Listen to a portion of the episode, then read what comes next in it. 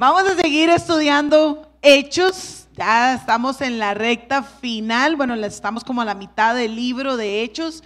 Este, este libro, ¿cuántos han disfrutado el libro de Hechos? Lindo, ¿verdad? ¿Cómo nos ha enseñado este libro a través de sus capítulos, sus versículos, sus historias, ¿verdad? ¿Cómo nos ha enseñado diferentes principios que vamos a aplicar a nosotros? Y creo que hoy no va a ser la excepción. Hoy vamos a estar iniciando el segundo viaje misionero de Pablo. Siempre hablamos eh, solo de Pablo, pero él llevaba un equipo con él, siempre iba acompañado, él nunca se fue solito. Pero hoy vamos a estar iniciando el segundo viaje misionero de Pablo. Ya como lo hemos visto y lo hemos sabido, ¿verdad? Y lo hemos tratado de explicar eh, en otras enseñanzas, hemos visto que la extensión del Evangelio llevó tiempo. No, no se dio como, como de la noche a la mañana, un día nos levantamos y todos fuimos dispersados a, hablar el Evangelio en diferentes zonas del mundo. No fue así, sino que fue poco a poco el Espíritu Santo dirigiendo a los apóstoles, dirigiendo a los nuevos cristianos a través de circunstancias que se dieron, ¿verdad? No solo era que el Espíritu Santo los dirigía a moverse a un lugar, sino que a veces la opresión, ¿verdad? La persecución hacía que la iglesia se moviera a otros lugares y ahí fue como el Espíritu Santo hizo que el, Evangelio se fuera extendiendo a todo el mundo conocido. Vimos el primer viaje misionero de Pablo, ¿verdad? Un viaje pequeño, no fue un viaje muy extenso, fue un viaje exploratorio, un viaje donde habían unas ciudades a las que él llegó, levantó iglesias, estuvo con ellos un tiempo, después se devolvió a su iglesia, la iglesia que lo envió, su iglesia local, a dar eh, cuentas, ¿verdad?, de lo que había sucedido. Y ahora nos encontramos en lo que es el segundo viaje.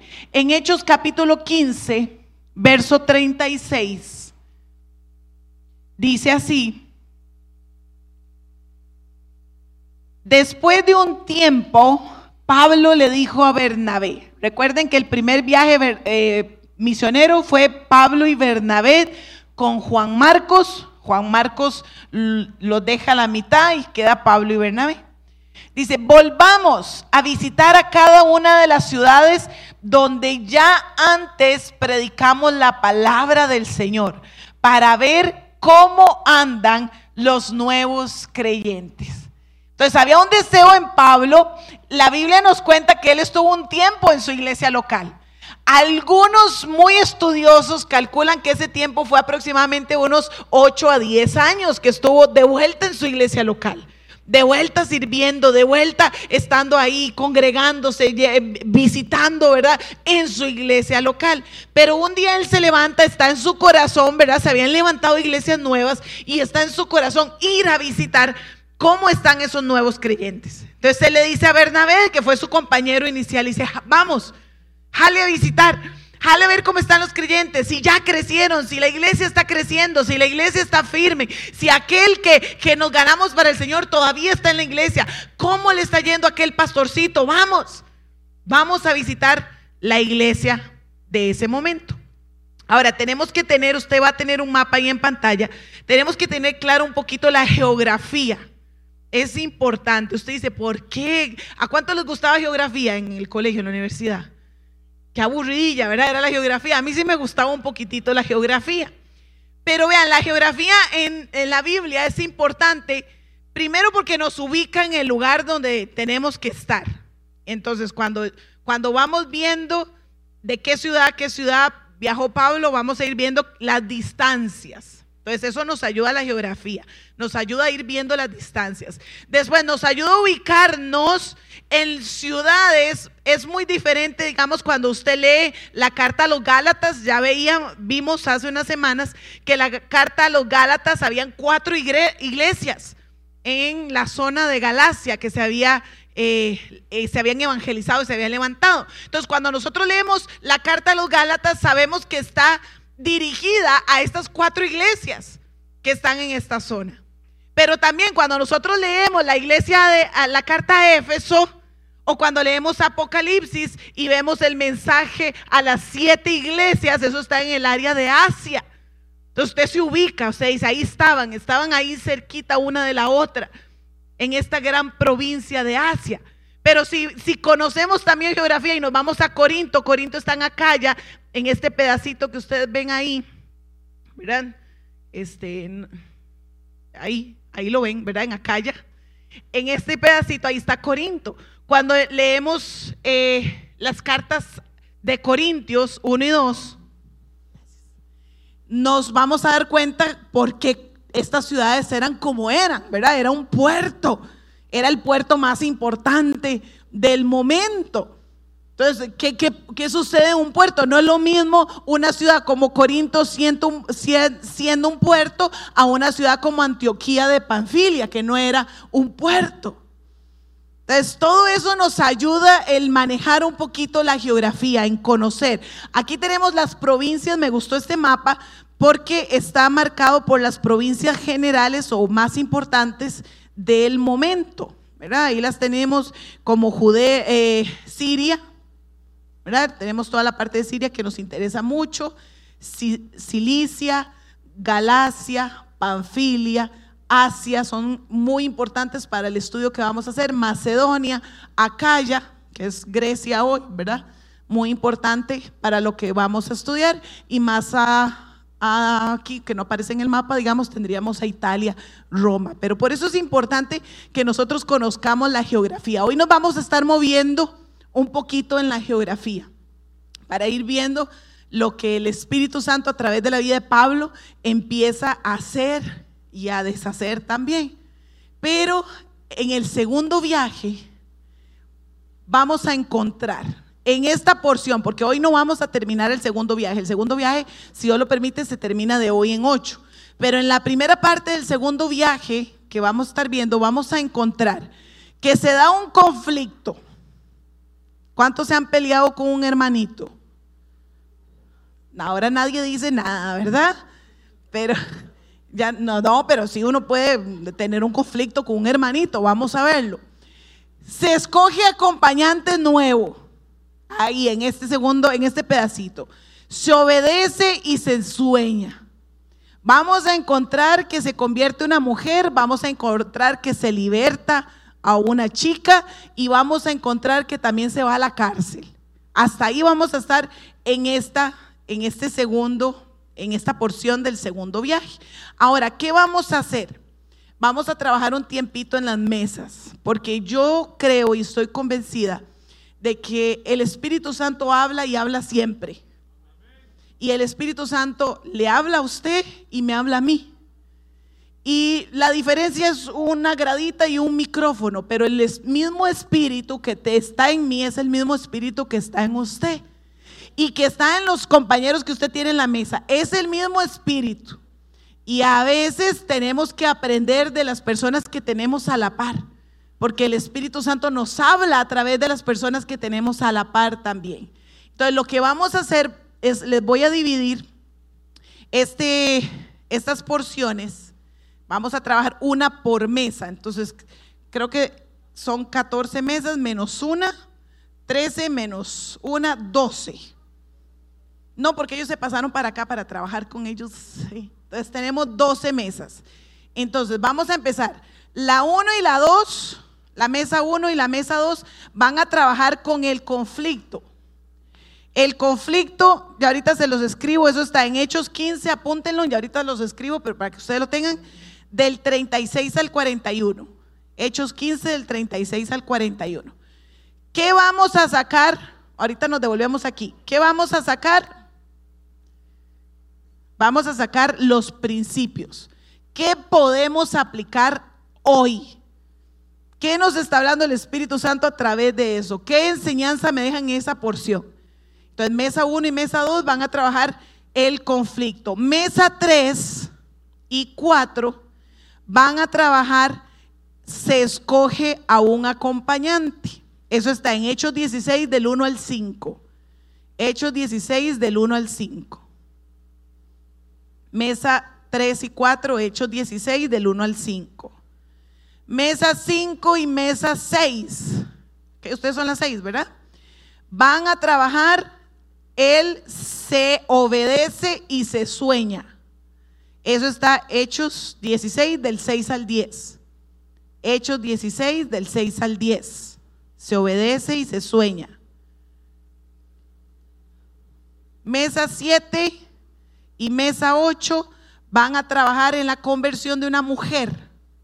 Eso está en Hechos 16 del 11 al 15. Del 11 al 15. Mesa 9 y 11 van a trabajar, se libera una chica. Eso está en Hechos 16 del 16 al 19. La liberación de la chica del 16 al 19. Y la mesa 13 y 14 van a trabajar, se va a la cárcel. Y eso está en el capítulo 16, a partir del verso 20, pueden leer hasta el 38 si quieren. Pero es del 20 en adelante, del 20 al 32 al 38. ¿Qué vamos a sacar ahí? Vamos a sacar todo lo que el Espíritu Santo le hable. No se guarde nada. Diga, yo veo esto, yo veo el otro. Y entre la mesa construyan ¿Qué enseñanzas para hoy, para aplicar hoy, podemos sacar de esa porción bíblica?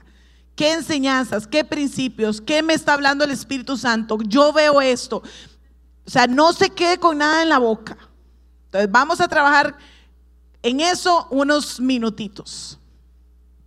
Igual los que están en casita, usted puede tomar una porción de la palabra y trabajar, sacar los principios bíblicos para usted, lo que le está hablando el Espíritu Santo hoy y apuntarlo, anotarlo por ahí, tenerlo. Dentro de unos minutos nos vemos. Sí. Ok. Entonces vamos a ir viendo qué encontramos juntos en cada una de las secciones. Entonces vamos a empezar con se da un conflicto. Dice el verso, Bernabé quería, perdón, Bernabé quería que se llevasen consigo a Juan el que tenía por sobrenombre Juan Marcos. Pero a Pablo no le parecía bien llevar consigo al que se había apartado de ellos desde Panfilia y no había ido con ellos a la obra. Y hubo tal desacuerdo entre ellos que se separaron el uno del otro. Bernabé tomando a Marcos navegó a Chipre y Pablo, escogiendo a Silas, salió encomendado por los hermanos a la gracia del Señor y pasó por Siria y Cilicia, confirmando a las iglesias. Esa es la porción del pasaje y vemos un conflicto. Se dio, por eso yo les decía a ustedes, se pueden dar los conflictos entre hermanitos, Sí se pueden dar los conflictos entre hermanos. Pablo era un hombre de Dios, era un hombre santo, era un hombre que había recibido la revelación directamente desde Jesús. Pero Bernabé también era un hombre de Dios, Bernabé era un hombre amoroso, era un hombre compasivo, era un hombre paciente. Los dos habían sido escogidos por el Espíritu Santo y confirmados por su iglesia local para salir al evangelismo, para salir al viaje misionero. Los dos eran hombres del Señor. Entonces hubo un conflicto entre dos hombres de Dios. Entonces vamos a ver los principios que sacó la mesa uno. Y usted anótelos porque no nos vamos, ponga atención y los anota. En los principios están. Bien duro, Roxy, eh, pegues el micrófono. Tiene aquí Ok. Eh, el uno, aprender a separar el conflicto de la misión que nos encomendaron. El dos, no extrañarnos de los conflictos en la iglesia. Tres, a veces es más saludable separarse que seguir juntos para que las partes reflexionen y se les baje los humos. Muy bien, gracias Roxy. Mesa dos, ¿qué principios encontraron ustedes de la misma porción? Bueno, que hubo oración por parte de la iglesia local para mandar a Pablo y Silas. Estar seguro del accionar, que ser respaldado por Dios, que no somos indispensables para hacer las cosas, darle seguimiento a los nuevos creyentes y que Pablo escogió una buena ayuda para el viaje. Ok, muchísimas gracias. Un aplauso a la mesa 1 y 2 en esta porción. Vea que vacilón, trabajaron la misma porción bíblica, pero habló el Señor diferente. Tenemos principios diferentes. Eso es lo que enriquece cuando trabajamos, ¿verdad? Alrededor de otras personas. Entonces, ¿estaba mal Pablo por no llevar, no querer llevar a Juan Marcos? ¿Estaba mal Pablo? ¿Estaba mal Bernabé por querer llevar a Juan Marcos? Ninguno de los dos estaba mal. Entonces, como no llegaron a ponerse de acuerdo, mejor se separan. Pero vean que la separación no fue una separación que terminaron agarrados del moño, no se insultaron, no se gritaron, no se dejaron de hablar, ¿verdad? ¿Qué hizo Dios con esta separación? La utilizó. La utilizó porque entonces se extendió más el Evangelio, se iniciaron equipos de trabajo nuevos, ¿verdad? Ya no era solo un equipo de trabajo, ahora habían dos equipos de trabajo en diferentes zonas. Bernabé se fue a Chipre, su ciudad natal, acuérdense, ¿verdad? Con Juan Marcos y Pablo se fue a Silas, al, al otros, las otras provincias, empezando en Siria y Cilicia. Entonces se extiende el reino a pesar de que hubo un conflicto ahí. Entonces, como decían ellos mismos, no tenemos que tenerle temor a los conflictos pero hay que solucionar los conflictos. Más tiempo más adelante, mucho más adelante, podemos encontrar a Pablo llamando y pidiendo, por favor, envíenme a Juan Marcos, porque me es necesario, dice, para la obra. Tiempo después. Entonces, ya ahí vemos que no era un asunto de que no nos volvemos a hablar y ya, nunca más. Vamos al punto 2 se escoge un acompañante nuevo, un acompañante diferente, se escoge una persona para el servicio. La porción bíblica dice así.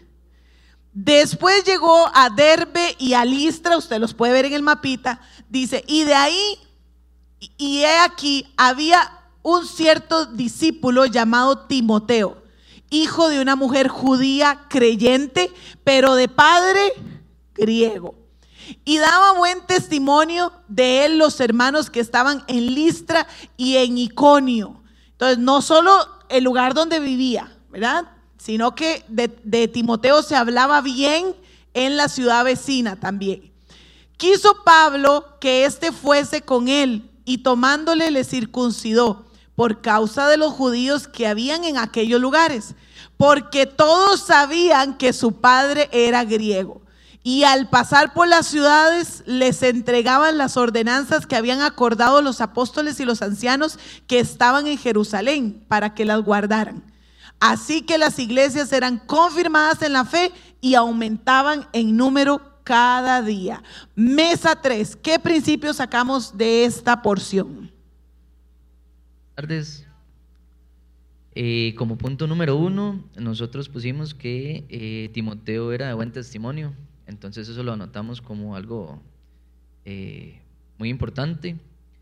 Este, lo segundo es que ahí fue donde tuvimos como un conflicto o una tertulia ahí amistosa, este, de que a Timoteo lo circuncidaron justo después de que, de que habían llegado al concilio, era lo que vimos la semana pasada, que llegaron al acuerdo de que eso no era necesario. Y este, lo que podemos ver es que fue como para no hacer tropezar a los judíos a donde iban a ir a predicar, ¿verdad? El tercer punto es el principio de sujeción. Este, lo que ellos decidieron en el concilio, los apóstoles y los ancianos, este, Pablo lo, lo llegó a, a, predicar, ¿verdad? Y a enseñarlo. Entonces lo vemos como un principio de sujeción. muchísimas gracias. Besa 4, la misma porción. Eh, gracias. Eh, Pablo tenía que escoger un compañero eh, para el viaje, entonces aplicó varios principios, varios filtros para escoger a esta persona. entre los filtros que él utilizó es que em, ¿no? el, Timoteo, gracias. Timoteo era una persona de, buen testimonio. Eh, Pablo, además de eso, mostró tolerancia hacia él porque a pesar de que no era totalmente judío, porque era de madre judía y de padre griego, este, aún así lo llamó y lo escogió para que lo acompañara en este importante viaje. Eh, tenía buen testimonio, eh, aplicó el principio del respeto al someterse a las costumbres de los judíos de ese tiempo, aunque él no creía en eso, se sometió por respeto a los, a los ah, ancianos. Y también vimos el principio de la siembra y la cosecha, porque ellos por donde pasaban predicaban y la iglesia crecía. Gracias, esos muy buen puntos, gracias a los dos. Nada más aquí quiero aclarar algunas cosas que tienen que ver con contexto. Recordemos y ahí nos dice que Timoteo era conocido. Tal vez Timoteo podía tener unos 10 años cuando Pablo visitó por primera vez esta ciudad en su primer viaje y él, su familia se convirtió. Su abuelita, su mamá se convirtieron al Señor, escucharon el Evangelio y él fue enseñado desde niño eh, sobre eh, la palabra del Señor, sobre el Evangelio. El detalle es que eh, Timoteo no era gentil ni era judío. No era totalmente gentil porque tenía mamá judía, tenía sangre judía. Pero no era totalmente judío porque tenía papá gentil. Y para los judíos eso era peor que ser gentil. Ser un mestizo o ser una mezcla era peor que ser un gentil. No, era, era, era parecido, porque los de Samaria fue, pero ellos se combinaron muchos años antes.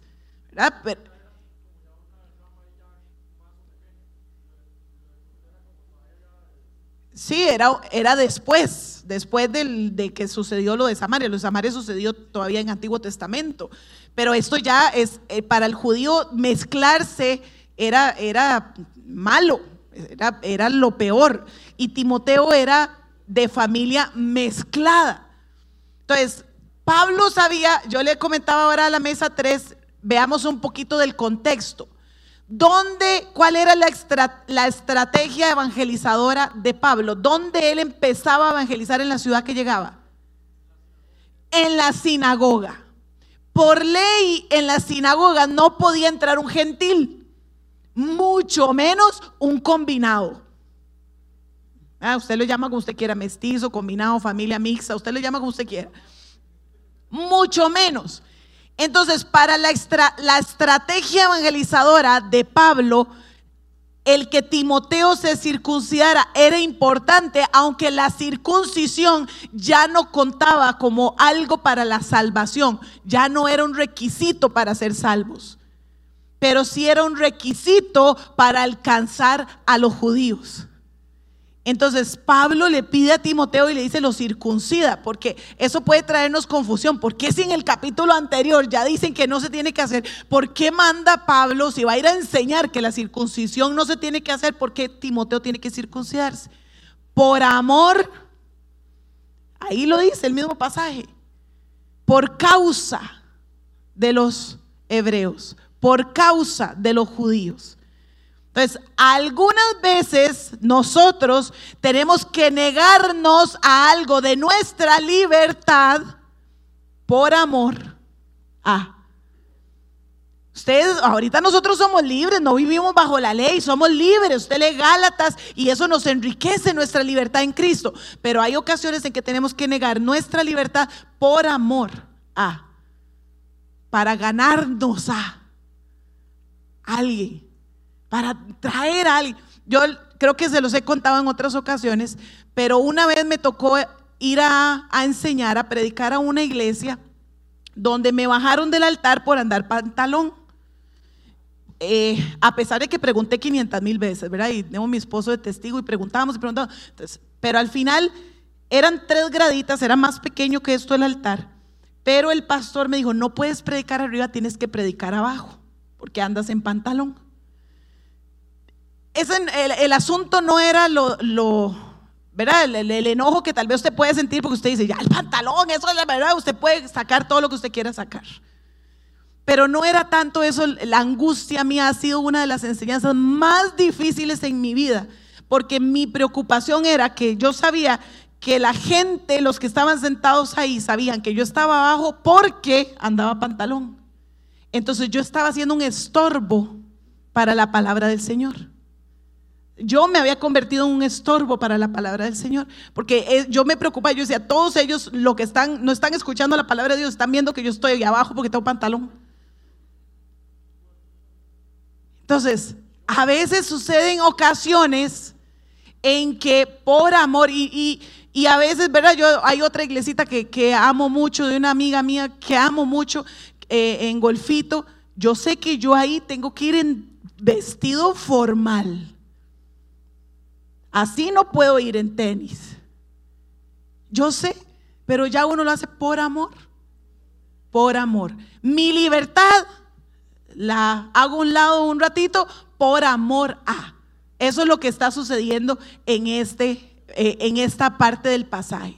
Vamos al tercero. Se obedece, se sueña. Dice la porción bíblica. Y atravesando Frigia y la provincia de Galacia, le fue prohibido por el Espíritu Santo hablar palabra en Asia. Y cuando llegaron a Misia, intentaron ir a Bitinia, pero el Espíritu no se lo permitió.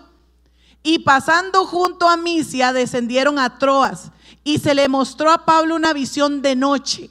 Un varón macedonio estaba en pie, rogándole y diciéndole, pasa a Macedonia y ayúdanos.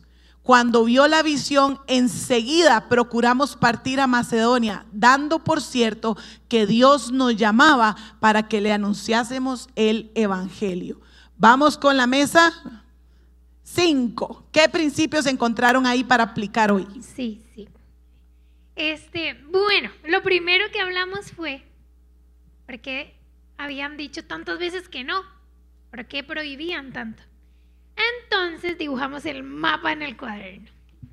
Y en el mapa lo fácil era ir a esos lugares. Entonces, primero dijimos, creo que tal vez hubiéramos reaccionado y le hubiéramos dicho, oiga, ¿por qué? Si es fácil ahí llegar, ¿verdad? Pero tal vez, bueno, lo que hablábamos era que no era el tiempo, no era el momento para que ellos fueran ahí. Pero luego nos surge la duda y decimos, ¿Cómo les habló el Espíritu Santo? ¿Cómo les prohibió? ¿Cómo les dijo que no? Este, porque dice, no se los permitió o, les prohibió, ¿verdad? Entonces decíamos, fijo, no fue que bajó, no. Este, entonces hablábamos de cómo cuando uno va manejando o a cualquier lado y uno dice, siempre doblo aquí, pero hoy mejor voy a doblar en la siguiente. Que es como una corazonada o un algo, algo que uno siente que dice, no, no, hoy no lo voy a hacer. Pero ahí en el versículo dice que los dos lo sintieron, ¿verdad? Entonces también hablábamos como cuando uno está en un lugar y se vuelve a su amigo, a quien sea, y dice, usted sintió lo mismo, ¿verdad? Que es como el Espíritu Santo hablándoles a ambos y diciéndoles, hey, no sé, esa persona se siente así, o mejor no vayan a ese lugar, no hagan esto. Entonces es como esa corazonada. Y como, como uno logra decir, lo fácil en realidad era curvear ahí, digamos, esa Asia, está ahí, era como lo fácil, pero no, tienen una visión, ¿verdad? Y, se tienen que ir hasta Macedonia.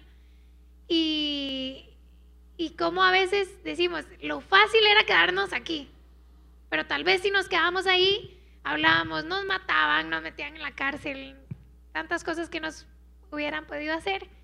Y no, teníamos que movernos y había un premio o, unas personas, aunque hubiera sido una que Macedonia necesitaba escuchar, eso era lo que había que hacer, a pesar de que lo fácil era quedarnos de este lado. Entonces, como siempre sentir, o como cuando uno siente esa corazonada, no decir, soy yo, listo, muevo, sino es el Espíritu Santo quien está hablando y tomarlo y obedecer. Y su luego soñar. Muy bien, mesa 6 la misma porción. Eh, nosotros, eh, aquí también hablábamos y complementario tal vez a lo que decía Mimi, es que eh, también nos hacíamos la, la, pregunta nosotros de, bueno, ¿cómo, ¿cómo saben ellos de que efectivamente fue el Espíritu el que les habló? Como, como no, no fue un sentimiento tal vez que ellos decían, hey, después de la, de la pelea que tuvieron arriba con Bernabé, ¿cómo no es que efectivamente mi corazón me está traicionando, ¿no? Y hablábamos de que efectivamente para que eso pudiese pasar es porque realmente tenían una relación genuina con, con el Espíritu. Entonces, cuando usted tiene una relación genuina con el Espíritu, usted no se equivoca. Usted sabe que la relación que usted tiene con, con el Espíritu es, es- es la correcta y le está hablando, ¿verdad? Y usted reconoce la voz y, la, y sabe cómo diferenciar con el resto de cosas. Eh, adicional a eso también, desde luego conocerlo y algo que apuntamos acá fue que la obediencia sí trae bendición, porque Pablo y Silas no fueron a dos ciudades, el Espíritu les provió dos ciudades, pero sí fueron a Macedonia, a Filipo, a Tesalónica, Berea, Atenas y Corintos. Entonces, tal vez no fueron a dos, pero les abrió puertas en seis ciudades adicionales. Entonces, definitivamente que ellos hayan obedecido el no ir a dos ciudades o abstenerse, como decías vos, de, de dos ciudades, al final les dio la bendición de poder ir a otras ciudades que realmente lo necesitaban mucho más. Eh, y ya. Muy bien, muchísimas gracias. Ahora, ¿cuántas veces les prohibió el Espíritu Santo? Dos. Y bueno, yo me acerqué ¿verdad? a las mesas y, y comentábamos la distancia, no era cerca. Ellos salen de aquí, empiezan a caminar porque creen que pueden evangelizar en Asia. El deseo del corazón de Pablo era evangelizar en Asia. Él deseaba llevar el Evangelio a Asia. Era lo que estaba en su corazón, pero el Espíritu le dice, no, y entonces ellos vuelven a caminar tratando de llegar a Bitinia, ¿verdad? Para evangelizar ahí. Y el Espíritu Santo les dice, no. ¿Y qué hicieron cuando el Espíritu Santo les dijo no? Obedecieron. Obedecieron. Entonces, ¿qué estamos diciendo cuando el Espíritu Santo nos dice no? Porque podemos decir, y tal vez Pablo, bueno, aquí quiero agregarles también parte de- del contexto que vemos, es que aquí ya se agrega Lucas, el escritor de Hechos, porque él habla en eh, primera persona, ya él se incluye a partir de aquí en este viaje. Entonces, en algún lado se topó con Pablo y Silas y él se incluye en el viaje a partir de ahí.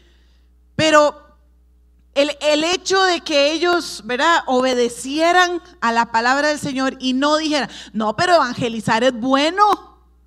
Yo no estoy haciendo nada malo. Yo no estoy pecando. No, pero si, si yo lo que voy a hacer es viajar, ir, irme de vacaciones, eso no es malo. El Señor nos manda a descansar. No, es que yo lo que voy a hacer es comprarme, comprarme ese carro, esa moto, ese. Yo no estoy haciendo nada malo. No, es que lo que yo estoy haciendo es ¿Verdad? Porque a veces creemos que la obediencia es solo cuando el Señor nos dice que no a algo que es malo o es pecado o no. Pero vean que quiere llevar el Evangelio. Era que la gente se salvara, que conocieran al Señor. O sea, era algo, no era algo bueno, era algo buenísimo. Era algo excelente. A la vista de Pablo era el deseo de su corazón, era lo que él anhelaba, lo que él, seguro cuando el Señor lo llamó, él dijo, el Señor me llamó y voy a ir a Asia a predicar el Evangelio. Pero el Espíritu le dice, no, no, no, meditemos, aparte de todos los principios que sacaron, ¿verdad? La- las dos mesas, los compañeros, meditemos, ¿estamos siendo obedientes a los no cuando es algo bueno? Cuando no es algo malo, o forzamos y decimos, no, no, no, yo, yo voy a ir, es algo bueno, es algo para mi bienestar, para mí, para mí. Y, no estamos siendo obedientes. Después de la obediencia, Pablo recibe la visión. Yo le puse sueño, ¿verdad? Para que lo hiciéramos la comparación en obediencia-sueño. Una visión en la noche. Él recibe la visión de pasar a este nuevo lugar, a Macedonia. ¿Y qué hicieron ellos? Inmediatamente dice, nos levantamos y cruzamos. Inmediatamente. Tal vez no era el sueño de Pablo, pero era el sueño de Dios. Entonces, ¿qué estamos haciendo nosotros? ¿Qué estamos haciendo cuando Dios nos dice, esto es lo que quiero que hagas? ¿Qué estás haciendo con los sueños que el Señor ha puesto en tu corazón? ¿Los has guardado por años o, o inmediatamente usted dice, esto es lo que Dios me mandó a hacer, me levanto y lo hago? ¿O los estamos arrinconando ahí? No, es el sueño de Dios, no Dios, pero, pero yo puedo. eh.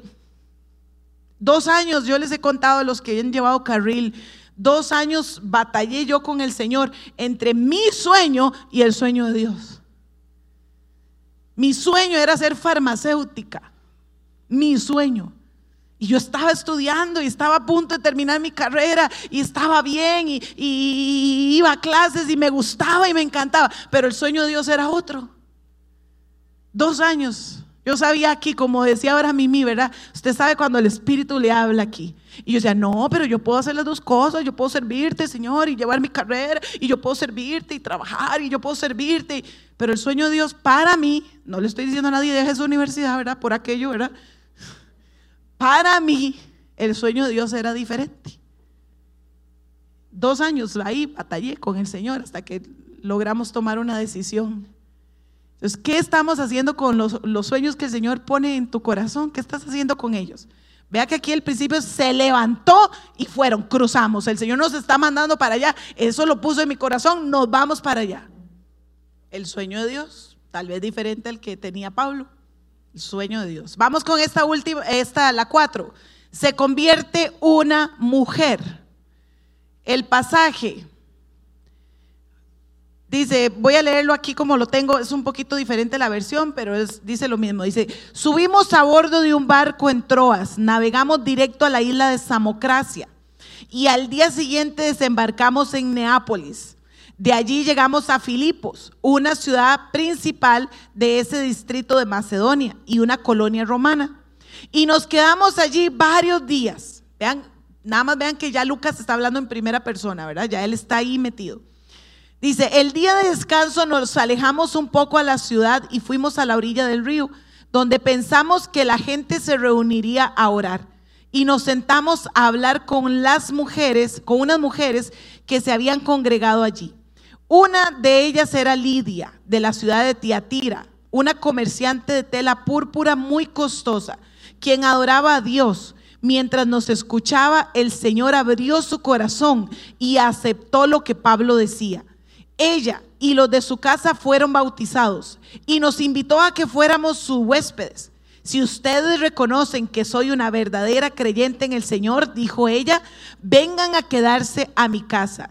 Y nos insistió hasta que aceptamos. Mesas 7 y 8, porque esas son una sola mesita. ¿Qué principios se encontraron ahí? Tres, sí, aquí estoy. bueno, Primero que no hubo acepción de personas, porque se habló con mujeres, ahí dice que se sentaron, ¿verdad? Y que se congregaron ahí mujeres. Entonces, este, eso por un lado. Luego, que Dios escogió a una mujer para recibir el mensaje, ¿verdad? Luego que ella y los de su casa se bautizaron. Conversábamos aquí en la mesa que ahí en el pasaje dice que ella adoraba a Dios, pero cómo a veces se necesita dirección, ¿verdad? La guía, ¿qué, qué sigue, verdad? Por ejemplo, hablábamos que cuando alguien llega a una congregación y tal vez ese día estamos compartiendo, celebrando la Santa Cena, y entonces la gente dice, ¿por qué todo el mundo agarra esa copita, verdad? Y ese pancito, y tal vez no saben lo que representa y pues demás. Entonces, a nosotros nos pareció curioso eso porque era como un paso, ya seguramente Lidia había escuchado, porque dice que adoraba a Dios, al Señor, ¿verdad? Y que ahí fue donde escuchó el mensaje de Pablo y luego fue bautizada no solo ella, sino toda su casa. Y ya por último, bueno, abrió su casa también, quiere decir que fue generosa, ¿verdad? Y este fue, si, si no estamos mal, fue la primera mujer de creyente en Europa. ¡Uh! ¡Vivan las mujeres! No. Gracias. Ellos son dos mesas, se juntaron, entonces ahí lo resumieron en esa mesa. Nada más importante, igual, recordar que Filipo era una colonia romana. Una colonia romana significaba que lo mismo que sucedía en Roma, la capital, sucedía en ahí, en, esta colonia. Entonces, ahí por los años 49, eh, uno de los, de los gobernantes de Roma empezó a expulsar a los judíos de Roma. Muy posiblemente esta ciudad hizo exactamente lo mismo. ¿Por qué? Porque vean, volvemos a lo mismo. Pablo, ¿dónde iba primero a predicar? A las sinagogas. Filipo no tenía sinagoga. Y para que una sinagoga existiera, el mínimo tenían que ser 10 hombres. Con 10 hombres judíos ya se podía implementar y, levantar una sinagoga. Con 10 hombres judíos. O sea, en Filipo no habían ni 10 hombres judíos. O sea, no había sinagoga. Entonces, como no hay sinagoga, ellos empiezan a ver, dice, y busquemos a ver dónde se reúne la gente aquí a orar. Debe haber algún lugar. Y es donde se van cerquita del río y encuentran a esta mujer, Lidia, vendedora de púrpura. La púrpura era el tinte más caro de la época. O sea, ella era una comerciante, una empresaria papuda, ¿verdad? Eh, sí, porque el tinte se sacaba de unos moluscos y entonces era, era tan complicado el proceso que las telas púrpuras solo se podían comprar con gente de mucho dinero, la realeza, los reyes, los, los César, los, los que trabajaban en gobierno, eran los que vestían estas telas púrpuras porque era una tela sumamente cara.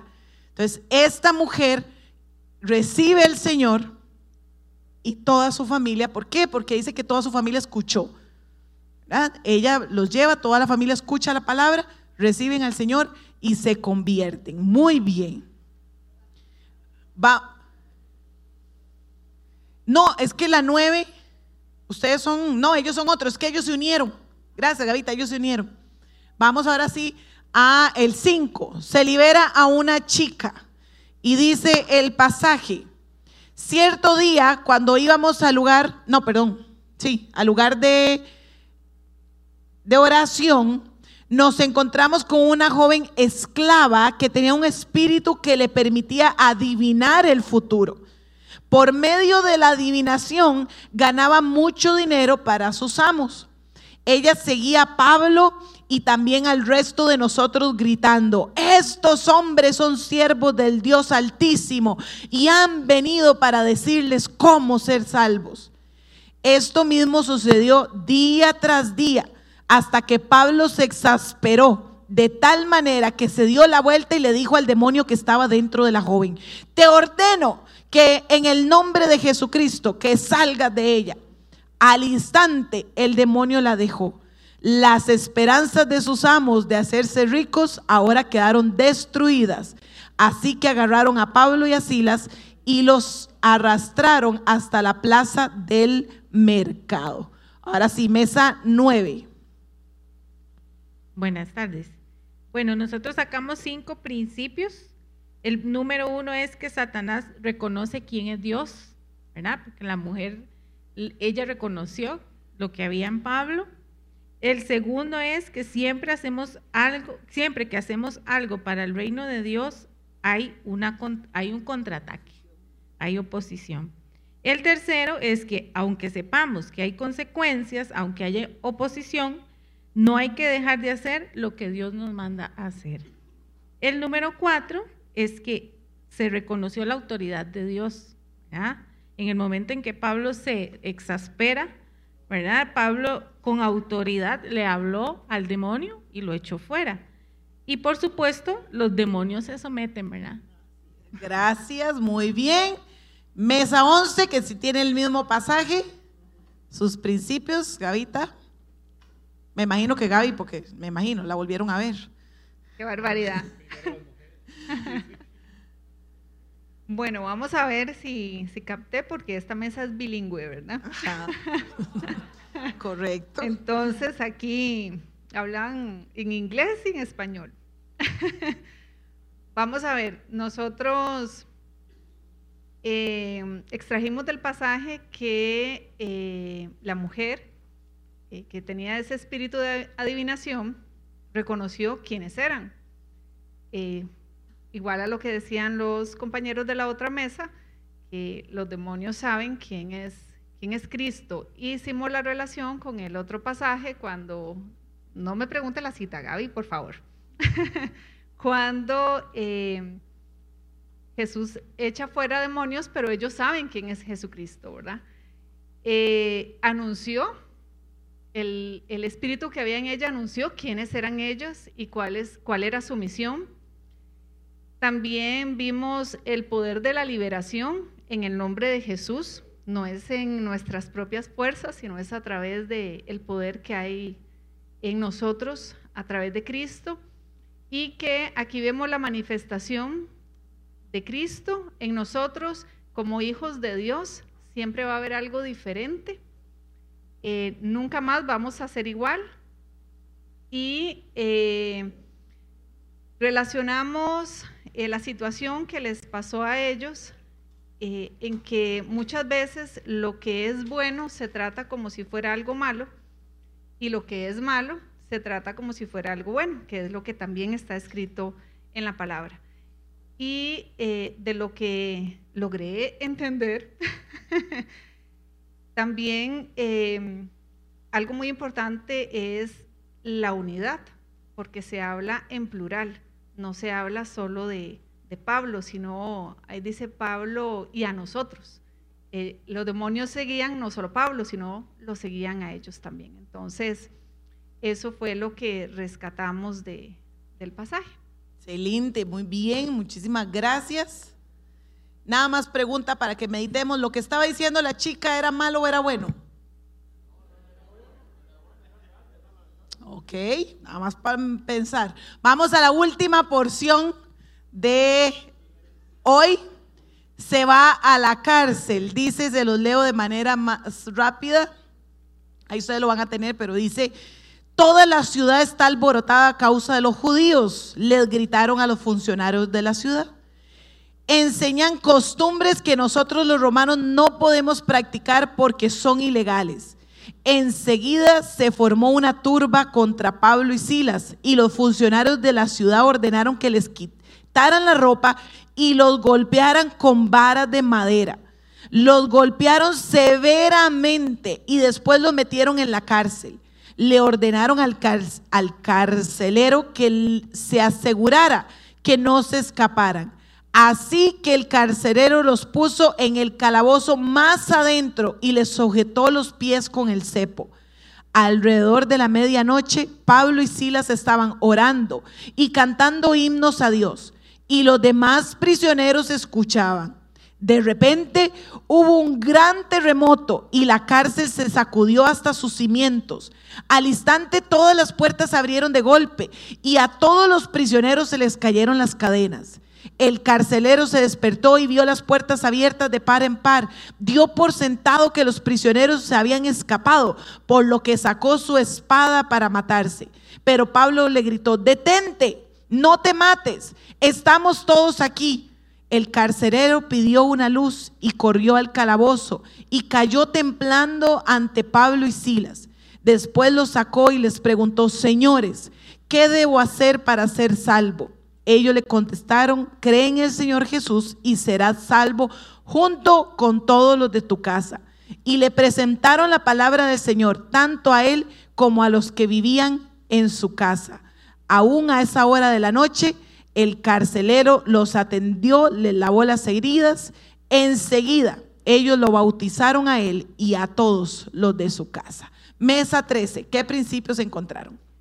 Bueno, pero para empezar, este, hay algo que, que conversábamos acá en la mesa que nos llama poderosamente la atención y les explicaba un poquito, al menos mi forma de ver lo que sucedió en este, en este versículo, ¿verdad? Y es Em, tal vez nosotros em, día a día vemos, este, tal vez no una cárcel este, literal, pero sí vemos este, una cárcel en nuestros pensamientos, una cárcel laboral, ¿verdad? Entonces, este, les comentaba que qué misericordia de Dios este, puede, o sea, puede suceder en ese momento para que ellos todavía tengan em, e-, ese espíritu para aún en ese momento poder levantar un, cántico o poder tener esa disposición para alabar a Dios, ¿verdad?